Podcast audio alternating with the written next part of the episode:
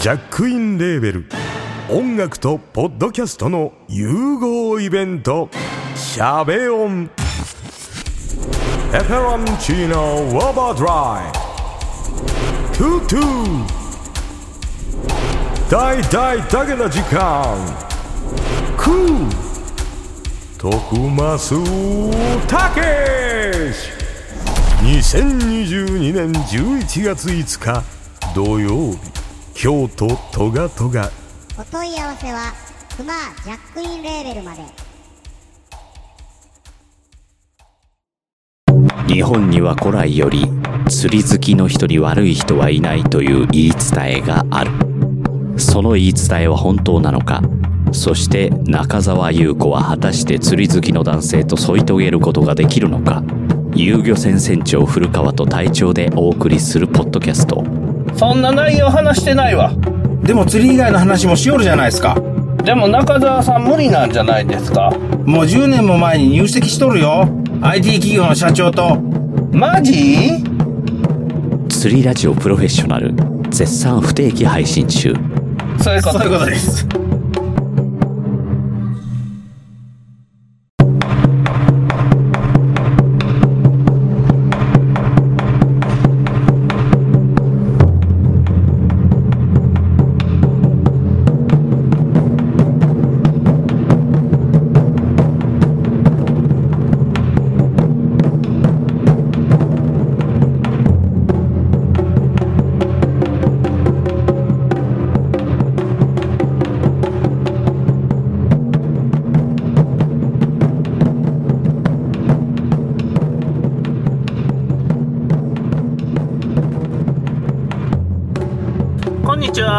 漁船元丸です。よこんにちは、隊長です。よろしくお願いします。ろしくお願いします。レビューいただいてます。あレビューですか？はい。ボイスの方が好きだったさん。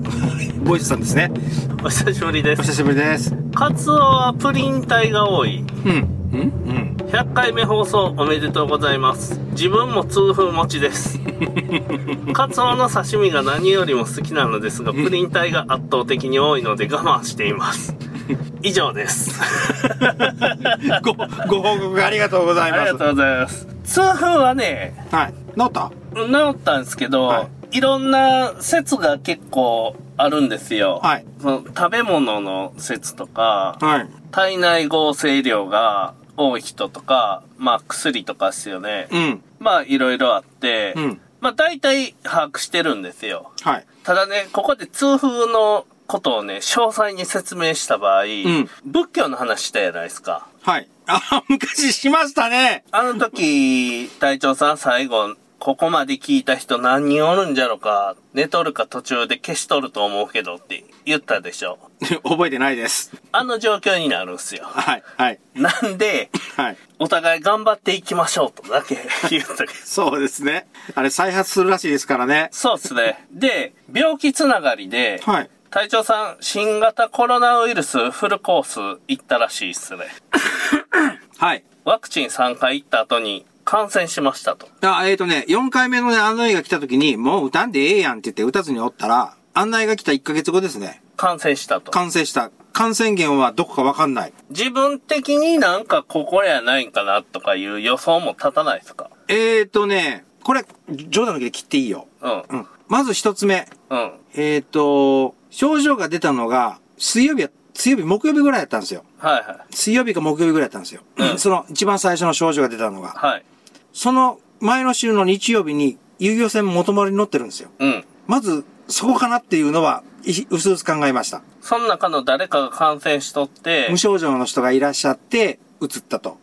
会話もしくはどっか触ったとこが粘膜についたり目についたりしたか。まあ、感染のルートは、まあ、置いといて、まず一つ目が、それが3日目か4日目にに発症したんで、うん。ただその時には、えっ、と、運が悪いことに、その日、その週、自分の、えっ、と、仕事が土木工事やったんですよ。うん。シャベル、スコップ、ツルハシ持って、はい。一輪車で、あのー雑草とか土とかを耕すっていう仕事をしよったんで、はい。土ぼこりがすごくて、はい。喉がすっごいイガイガしたんですよ。うん。ああ、これはいかんなやっぱマスクしとかないかんねとか言って、一人で作業してるからマスク外してたんですけど、はい。で、2日目もやったんですよ。ええ。よくひどくなったんですよ。あ喉の痛み、イガイガが。あ。うん。もう、うんうんうんうんっていうの連続ですよ。ええ。で、これはいかんなって思って、3日目に、えっ、と、そその作業やめたんですよ。はい。それが、えーっと、3日目っていうのは金曜日やったんですよ。うん。金曜日にやめて、そしたら、喉のイガイガが収まった、収まったっていうか、緩和されたんですよ。はいはい。あ、大丈夫やな。ただ単に土ぼこりでイガイガしただけやわい。っえて思ってたんですよ。え。はい。そして、えっ、と、土日乗らんかって、船に乗らんかって、で、月曜日、火曜日ぐらいに、また意外が収まらんのですよ、ずーっとその間。はい。え、日曜日に手伝いに来たんやなかったですかね？日曜日手伝いに来たっけ？まあ、いいわ。うん。ビエンさんが乗った時やろ。ビエンさんで、まあ、えっ、と、月末に、また、作業をした時に、また意外が再発したんですよ。うん。今度はあの、週明けですよね。もしかしたら日曜日乗ってたかもしれんけど。28日やろ。じゃあ、乗ってますね。8月28日は乗っとんですよ。で、えっ、と、29、30日に、やっぱり作業を、土ぼこりの中で作業をしてて、うん。喉のイガイガがひどくなって、はい。で、31日の晩に、まあ、釣りのしんどさと、うん。土木作業の土運びで体がしんどいって思ってたんだけど、嫌な予感がしたから体温を測ったら37度5分あったんですよ。あー、相当っすね。うん怪しいよね、もう。37度5分か。これやばいなと思って、えっ、と、日付もか言っていいですか？はい。9月の1日に職場に行くだけ行って、うん。でも会社の室内には入らずに、うん。いわゆるディスタンス、2メートル以上や。うん、は、は、離れて、自分やばいんで、あの、今から検査に行っていいですか？って。はいはい。体元気なんですよ。ちょっとしんどいけど。うん。体元気なんですけど、どうしたんですか？っていや、これこれこうでこうなんです。で、今朝も体体温を測ってみたら、えっ、と、37度6分ありました。じゃあすぐに行ってくださいって分かりましたって言って、えっ、と、保健所さん、はい保健所に連絡したら、いろいろこう手続きがあって、うん。えっ、と、自分の主治医さんはい。のところに行くことになったから、主治医のところに電話かけて、ええ。じゃあ来てくださいって言って、で、あの、全身防具した先生が出てきて、ええ。で、あの、鼻の中にガーッ突っ込まれて、あそしたら、えっと、検査始めて、何ですかね、あの、リトマス試験紙みたいなやつ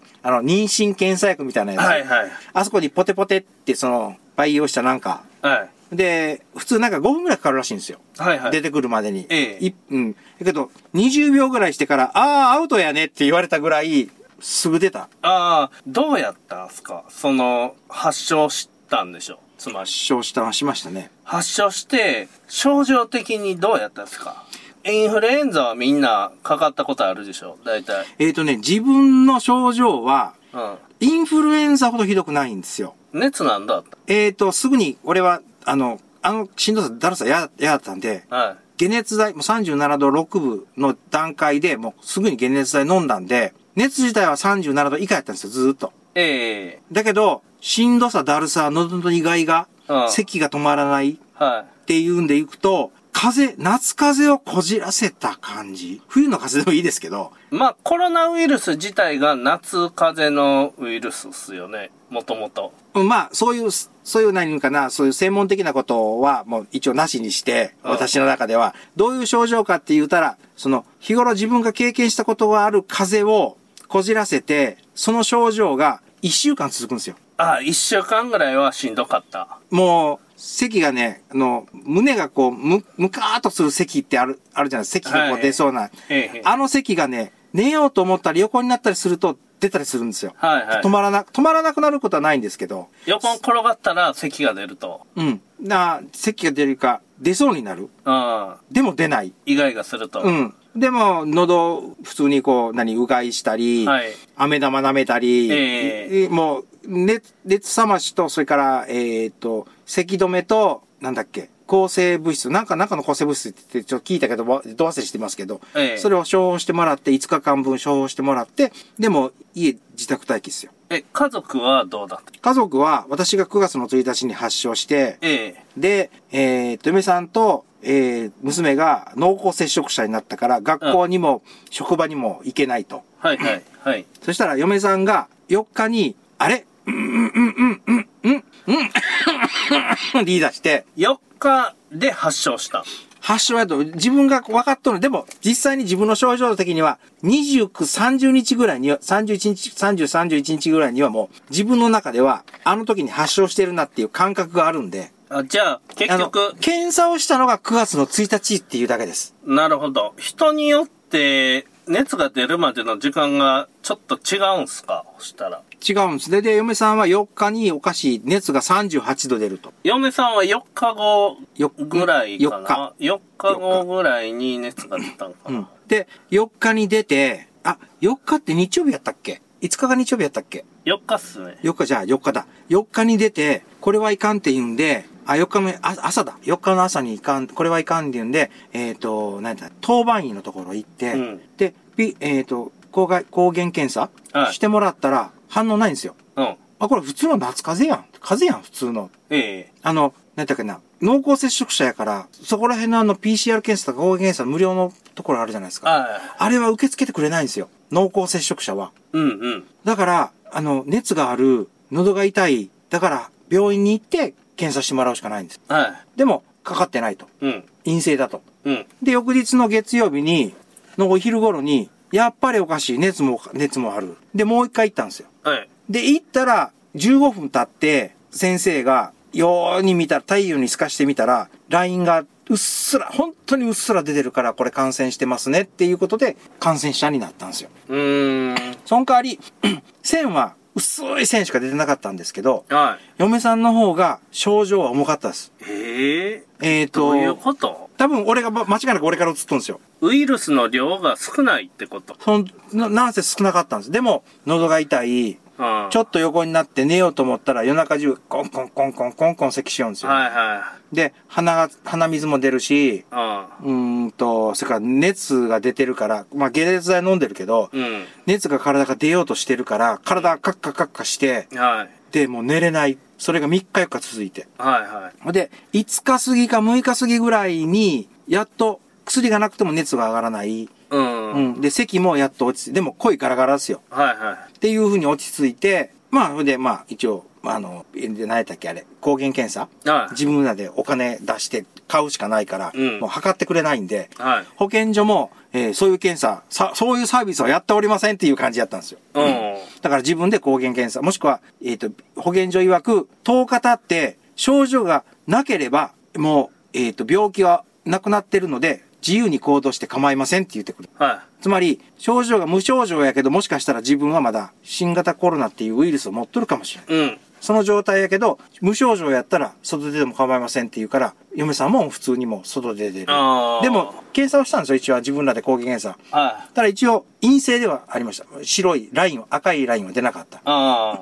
自分も、その、出勤する前に、最終日の夜に、えー抗原検査自分でやった、やったら、はい。えそれまでも3回ぐらいやったんですよ、自分で自主検検査を。ええその時にはだんだんだんだんその赤いラインが薄なっていくんですよ。ああ、やっぱウイルスの量に応じて反応が変わってくるんですかね。で、最終的には反応なし。はい。ああの、ラインのラの字も見えない。うん。だからもうこれ大丈夫だろうっていうことで、それを見せ、見せ、あの、会社の人間にもみんな見せて、大丈夫でーすってでも一応、嫁さんが未だ、あのー新型ウイルスかかってるんで、一応自分も濃厚接触者ですけど、保健所曰く、新型コロナにかかって、開けた人は、どえっ、と、しパートナーが、に移して、その人が新型コロナやったとしても、あなたのことは濃厚接触者じゃありませんので、自由に家を出て構いませんって言われました。そんなルールがわからないですよ。わからないです。私もわからないです。意味が。だから、俺の感じとしては今までの、うん。はかかりました。いはい。えっ、と、パートナーかかりました。うんうん自分が治りました。あパートナーの濃厚接触者じゃないって言われたんだけど、感覚的には濃厚接触者じゃないですか。あはい。で、その間に、パートナーのウイルスの、えータイプが変わって、もしかしたらまた移るかもしれないじゃないですか。はい。そしたら、自分がまた発症しするなり無症状のままでも、保菌者のままじゃないですか。はい。で、嫁さん、そのパートナーのパートナーが治ったとしても、濃厚接触者のじゃないかって、だから、下手したら半年ぐらいその会社休めるんじゃないかって言って、密かに期待期待しとったんですよ。いや、僕もね、それを思っとったんですよ。それは片一方がなったら片一方は濃厚接触者なんやないけん、永遠に終わらんやないかいと。そう。おそれ思ったんよ。いや思った思ったよ思ったけど、えっ、と、保健所のに、そうやって質問したら、まあまあ、私が第一感染者。はい。で、嫁さんが濃厚接触者。うんで、濃厚接触者やったんが、えー感染者になりました。うんで、俺は治りました。はい。そしたら俺は濃厚接触者じゃないんですか？って言ったら、濃厚接触者じゃありませんってはっきり言ったんですよいや、それが意味がわからん。俺も意味わからんですよ。だから、このように、例えば今日、今日やったら愛媛県で900何人、新型から、あのー感染者、新たに増えました、とかって言ってるけど、はいはい。多分、その、治った人の中でも保険者出たら2ヶ月ぐらい保険しとるままの人がいるとかっていうは噂なんで、うんそういう人たちは普通に世の中歩いてるから、そりゃ収まらんよ。で、うちやったら例えば3人家族じゃないですか。はい。で、俺がかかりました。嫁さんがかかりました。で、俺が治りました。嫁さんももう治りました。うん娘だけ唯一無事なんですよ。でも、娘はね、喉がイガイガするって言うから、うん。1個1000円、1200円のあの、抗体検査キットっていうのをガーッと買って、ええ娘に検査して、してもらったんですよ、自分で。はい。はい。でも、陰性のままなんですよ。うん。でも、喉痛いって言うんですよ。鼻水が出だしたって言うんですよ。俺もうそれかかっとると思うんやけどね。でも、素人がやる高額検査やから、出んかったんやって言って言われたらそれまでやけど、あーそれ、せ、二千、千二百円のやつやったら出とったんやないですか？あ、1200円のやつ、同じやつ買ったんですよ。ああ、同じ。うんえーと二千円のやつやったら出とったんや。だから俺、さっき言ったように、えっ、と、感染した時にやったら赤いんが立って、3日目、4日目、5日目か、5日目に薄くなって、うんで、えっ、と、7日目かなんかにかかったら、もっと薄くなってって言って言ったじゃないですか。あってことは、その検査キットは、ちゃんとした検査キットだと思うんですよ。あ。ええ何を検出してるかは置いといて、あ置いといてよ。あわかりますよ。ってことは、む娘にまあ、俺の、か、もしくは嫁さんの何かしらのウイルスがかかってるはずなんですよ。うん何かしらのウイルスが。うん。はその、喉をイガイガせるためのウイルスが。いはい。だけど、娘も3回やってるんですよ。ええ今回俺1万5千ぐらい使いましたからね。あで、検査ししたんやけど、あの、その、あれ、えっと、症状かな、そのライン、あ。はい。妊娠検査薬みたいなやつは、うん。チェックのラインは一切出てないです。だから濃厚接触者のままあ。で、学校に、そうか。学校に行かないかんって言ってブツブツ言いながら、あの、まあ、嫁さんの体育館終わったから、学校行かないかんのとか言いながら、お前学校いうか勉強が仕事なきゃ行けって言ってたらブツブツブツブツ言いながら行きよるけどね。だから、よ娘には間違いなく、もしかしたらまだその無症状のままで感染しとる。で、学校行っとる。学校でもしかしたら広がるかもしれない。うん。で、保健所からよくなんか連絡が来るとかって言うじゃないですか。はいはいはいはい。一切ないですね。あ、そうですか。はい。なんかやっぱ世間の噂と実際に体験した感じでの対応の仕方って違いますよね。違いますね。で、え所詮噂は噂なんすよ。何やったっけ？外に買い物に行けないから、はい。食料を1週間分、まあ、レトルト食品だけですけど、うんカップ麺とかだけですけど、それを1週間分持ってきてくれたとか言って、箱の中に写真バシッと撮っとる人が何人もいたじゃないですか。ツイッターで。はい。で、えーっと、電話での応対はなかったんやけど、うん。ここに登録して、で、えーっと、し各、その何日の症状を、えーっと、いわゆる連絡するアプリみたいなのがあったから、ええそのアプリに登録して、で、何月何日、喉以外が、えー、た、咳、痰が取れない。で、えっ、と、体温が何度。で、症状的にはこうこうこうで、買い物に行けなくなったんで、妻もえ濃厚接触者やから買い物に行けないから、本当は買い物に行けるんですけど、買い物に行けないから、えっ、と、あと食料が、家にある食料が、えっ、と、あと、えー、2日分 ?3 日分、はい ?3 日分です。お米しかありません。どうしたらいいですか？で、送ったんですよ。うん。帰ってこないんですよ、返事は。ああ。で、5日目かなんかに毎日こう、一応報告したんですよ。はい。で、だんだん症状が軽くなっていったんですよ。で、あ息切れはしますか？って言って言うから、うん。うん、あの、息するときにしんどい。で、酸素なんとか濃度は何度ですか？って、そんなもんもらってませんって書いてうん、送ったんですよ。はい。返事はないんですよ。うん。で、しんどくはなかったけん、自分の中で息はが良かったんだけど、嫁さんはほんとしんどそうやったから、うん。嫁さんも登録したから、それに、あの、ひいひい、の喉が鳴るから、あの、なんか対策ないですかって言って送ったんやけど、それも返事はない。なんなん？それ C がしよんすか？県か、県がしよ。ん松山市と県の保健所やと思うんですよ、代表の電話。はいはいはい。だから、一切何もなかった。で、食料がもう今日で、えっ、と、お米はありますけど、他はありません。あとは水はあるだけ、水飲むしかないです。何もないです。水道水しかないですって送ったけど、一切何もなかったですよ。すごいっすね。クソ野郎っすね。草色やったですね。あの本、当に。えっと、例えばその、メールを、メールっていうかな、その、えっと、ソフト、アプリで、こう、お互いに、じゃあ、これこういうことだったんで、こういう、今度、何やら送りますとか、それから、こういう対象だから、こういうところで、お、あの、買い物に行っても構いませんとかっていう、なんか、指示があったらええんだけど、うん。その指示もない。もう、ほんと茶番っすね。うん。だから、今今回対応したんと、それから会社の同僚も、えっ、と、俺より1ヶ月ぐらい前に、えっ、と、3人かかってるんですよ。はい。まあこれ職業柄しょうがないんですけど、3人かかってるんですけど、その3人とも、3人の時には、えっ、と、あれが来たみたいですよ。えっ、と、お弁当。あの、コンビニ弁当みたいなやつやけど、うん。今日の分ですとか言って、はい。あの、冷蔵しとってください。うん。はい玄関先に置いときますとかってあったらしいんですよ。はい。いや、7月の話ですよ、それは。あ山田さんもそれ、あったって言いよったぞ。うん弁当が来た。うちは今回ですからね。で、そそれと、ない人とかおったんですよ。それがないっていう人が。ええで、なんだろうかって思ったら、一人暮らしの人なんですよ。山田さん一人暮らしや。で、もう一人のその同僚も一人暮らしなんですよ。山田さんは一人暮らしや。で、もう一人の人は、私と同じで、順番にかかっていって、家族全滅したんですけど、はい。そこは、向こうから電話かかってきたらしいんですけど、ええ電話かかってきた時に、ポロッと、あ、松山に弟がいるんで、その人が、弟が食料とかなんかあったら持ってきてくれますっていうのをポロッと言ったらしいんですよ。うん。だから持ってきてくれんかったって言って、怒りよったんですけどね。ああ、そうっすか。だから、一人で、えーっと、一人暮らしで、えー食べるものはありませんって言ってはっきり言ったら、うん。段ボールで送ってくるんじゃないですか？食料を。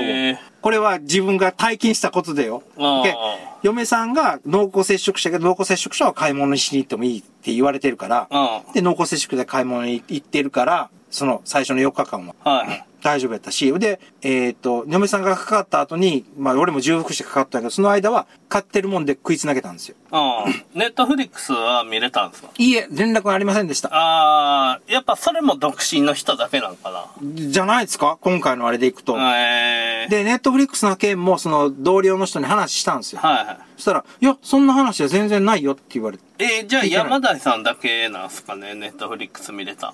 じゃないですか？やっぱ経験したら情報量が違いますね。詳細にはっきりわかるね。うん。で、俺はさっき言ったように、風邪をこじらしたのが1週間続いたんですけど、うん嫁さんは、インフルエンザをこじらしたのが1週間続いたですね。ああ、人によって症状の出方が違ういうやつですかね。だから、線は出てないけど、うん陽性の検査の線は出てないけど、うん。嫁さんの方の方が、症状は重かったですね。これ大丈夫かって思うぐらい。寝とけ俺が全部やるからっていうぐらい重かったですね。あで、娘が濃厚接触者になっとなっとるから、はいその間は、お金渡して買ってきてって言って、買ってきてもらって、うんで、どんなんがええって言うけん、もうレトルトでええよ。あの、レトルトのカレーでもええよ。お菓子も買うてきていいよ。うん、ええよって買うてきとったわ、いっぱい。お菓子とのアイスクリーム買うてきとってな。あと、あとリボンとかも買ってきていいよ。それ本の名前？いや、本今リボンもあるの？まだ。わからないっす。本は。リボンしか知らんのに。ああ。漫画本でもええけん、買うてきてもええよって言っても、まああ、本屋さんが近くにないけんな。ああ、すごいっすね。だから、最終的には俺が、俺と嫁さんが一緒に倒れてる5日間っていうの、倒れてるか出ちゃダメっていう5日間、4日間が実質。うん4日間っていうのは、娘が代わりに買い物しに行ってくれたから、まあ、助かった。ああ、そうか。なかなか濃い情報を得られましたよ。濃厚接触者の濃厚接触者は濃厚接触者じゃないんだなと思っああ、それが意味がわからんて。ねわ。からん、わからん。俺もわかんない。ということで、はい。えーっとね、こちらの遊漁船の方の話ですが、はいお客さんちょっと増えてきました。お、おめでとうございます。で、はい。まあ、冷やし込み実用化の効果っていうのが、まあ、この半年以上やってきて、ある程度見えてきたんで、はい。ちょっと説明しますと、はい。9000円の遊漁船があるんですよ。はい乗船料金。はい。それと、1万円の船があるんではい。で、8000円の船がある。はい。で、そこに、うん僕が値段設定するときに、うんまあ当然1日便8000円するか9000円するか、1万円するかなんですよ。はい。で、普通の人は8000円から始めて、うんお客さんがついてきた9000円あげるんですよ。はい。で、9000円あげてお客さんがついてきた1万円あげるんですよ。はい。で、僕はその作業がめんどくさかったっていうか、うん。これやったら他のとこと一緒やんってなるやん。うん。他の遊漁船と同じクオリティやないですか。それって進化がないですよ。あ、進化ね。あ、進化か思った俺。進化ね。進化がないですよ。うん遊漁船っていう職業に対するサービスの進化がないんですよ。うん。それで、まずクーラー持ち込まんようにしたら船が広くなる。うん。それは最初言おったですね。うん。で、そうすることによってお客さんが荷物を置きやすくなるよっていうはメリットはい。と、氷をこっちで準備することによって、はいお客さんの荷物が重くなるっていうデメリットを解消して、一往復で乗船できるっていうメリット。うん。あと、まあ、カップラーメンとかやったけども、それはもうないっうん。ていうことで、うん。大きくはこの自分の船に大型クーラーを積んで氷をこっちで準備して、うんで、技術的なサービスとして冷やし込み、うん魚の締めと冷やし込みをやっていくよっていうやつをやりました。うん。で、その結果、1万円の船は、はい。見よったら3ヶ月ぐらい客が来てないです。は6、7、8のお盆。あ。はい。お盆に3人のぐらい。やけん、それ、そこで僕が1万円で、うん。やって、冷やし込みやってなかったら、それ、そっちの方がまだお客さんついとんすよ。はい。やけん、3ヶ月客が来てなかった。はい。で、9000円のところ。うん。9000円のところは、3ヶ月出てない。うん。安いけど出てない。出てない。で、お盆にはい。2人乗せて出と、を見ましたう。んで、まあ、当然、大林さんとことか、西岡さんとこなんか、いつもいっぱいやないですか いっ。ぱいですね。で、ああいう船もあるんすよ。やけん、人気船っていうか、お客さんの、はいをつけとる船っていうのはあるんですよ。はい。ということで、生き延びれました。作戦は成功じゃないんかなと。まあ、週末もそこそこ入ったし、うん。今このコロナのお客さんが少ない状況やからこそできた実験っていうのもあったし、うん。かなり成功に近いんやないんかなっていう手応えです。うん。で、そのね、うん。さっき比較した遊漁船の船長は評判が悪いんですよ。確信に入ってきたね。うん。当然、名前は切るよ。うんさっき言ったと。うん。評判が悪いんですよ。うん。まあ、それもあると思う。俺、これ、ラジオ、釣りラジオプロフェッショナルが始まった頃から、多分最初の方に言おったと思うけど、結局、釣り船の船長さんにつくと思うよっていうようなことを俺多分言ってると思うんですよ。はいはいはい。えっ、と、例えば、その、豪快な船長さんが、っていうんやったら、その豪快な船長さんが、で、構わんよっていう人がそこにつくし、うん優しい船長さんやったら、優しい船長さんが好きな人しか集まらんと思うから、うん。やっぱり結局はひ人についてるんだと俺は思うんですけどね。うちはね、お客さんが、いや、紹介してくれるんですよ。はいここの船、どういうとこがええけん、ええよって言うやないですか。はい。その時に、あそこの船は面倒見がええけん、ええよって言う言われるらしいんです紹介された人がよ、来るんは、面倒見がいいよって言うんで、来る。うーん。やけん、ようしてくれるよっていう。うーん。ことで紹介してくれるけん、満足度は高いんやないんかと。うん。まあ、船長は結構言うよ。これこっちこっちとか言って言うやん。うん。やけん、そのアドバイスが鬱陶しい人もおるかもしれんけど、困っとったら言,、言うてやって、ほらほら、こうこうこうって、はいはい、巻いてとか言って言われるんお客様。やけど、その中でやりよって面倒見がええっていう風におお客さんが捉えとるけん、まあ嫌なやつではないんやろ。うん。うん。え自分の船汚すなよとか言うたらいかんのやろ。うん。自分のことでお客さんにそういう言い方するのは良くないんやろ。やけどお客さんが、お客さんのためにお客さんがこうやった方がうまくいくよっていうのは言うてあげたら面倒見がええってなるんや。うん。おそらく。人当たりがええっていうのがあるんじゃないですか。人当たりはあるでしょああ俺は、まあ、ひっくるめてやけど、古川さんの人当たりやと思う。人当たう。いりのやつやや、と思う。俺、俺はもう、僕は仕事やけんやりよるけど、まあ小林さん、山田さんも丁寧にやってくれよるし、小林さんは、これラジオの方やな。あれっすよ。俺が思うにね、あの、やりよる動画とか見よってね、思うにね、うん。あの、怖くないんよ。こ、怖くない？怖くないんよ。嫌、嫌じゃない。恐怖がないんよ。高圧的じゃないんよ。高圧的？うん。その、お客さんと接しよって、うん。優しいん。うん。やけんやろ。山田さんはね、山田さんもね、優しいんよ。で、うんうん待ってあげたりするんよ。うん。で、お客さんのペースに合わせて、お客さんができるタイミングでやってあげたりしよるけん。そう、山田さんのやり方が好きな人もおるし、うん。で、まあ、小林さんのやり方が好きな人もおるし、うん。言うとこでしょ。船汚すなよとか言うやつおらんけん。俺、言うたら殴るけん。俺、言ったことないわ。俺はない。ただ、あの、何、血、血まみれになるやん。パッパッパッパ暴れて、血まみれの時、こう血流しとき、流しとってください。そっちと程度関係ってやっとってくださいって言って、バケツ渡したりすることはありますよ。ああうん。あとね、いや、あの時はね、血不満方、踏んだら滑るけん、不満の方がええよって。で、こけるけん、水流しといてって言うたらええんやけうんん、お前がこけるけん、心配して言うてやるよんぞっていうふうに言わない。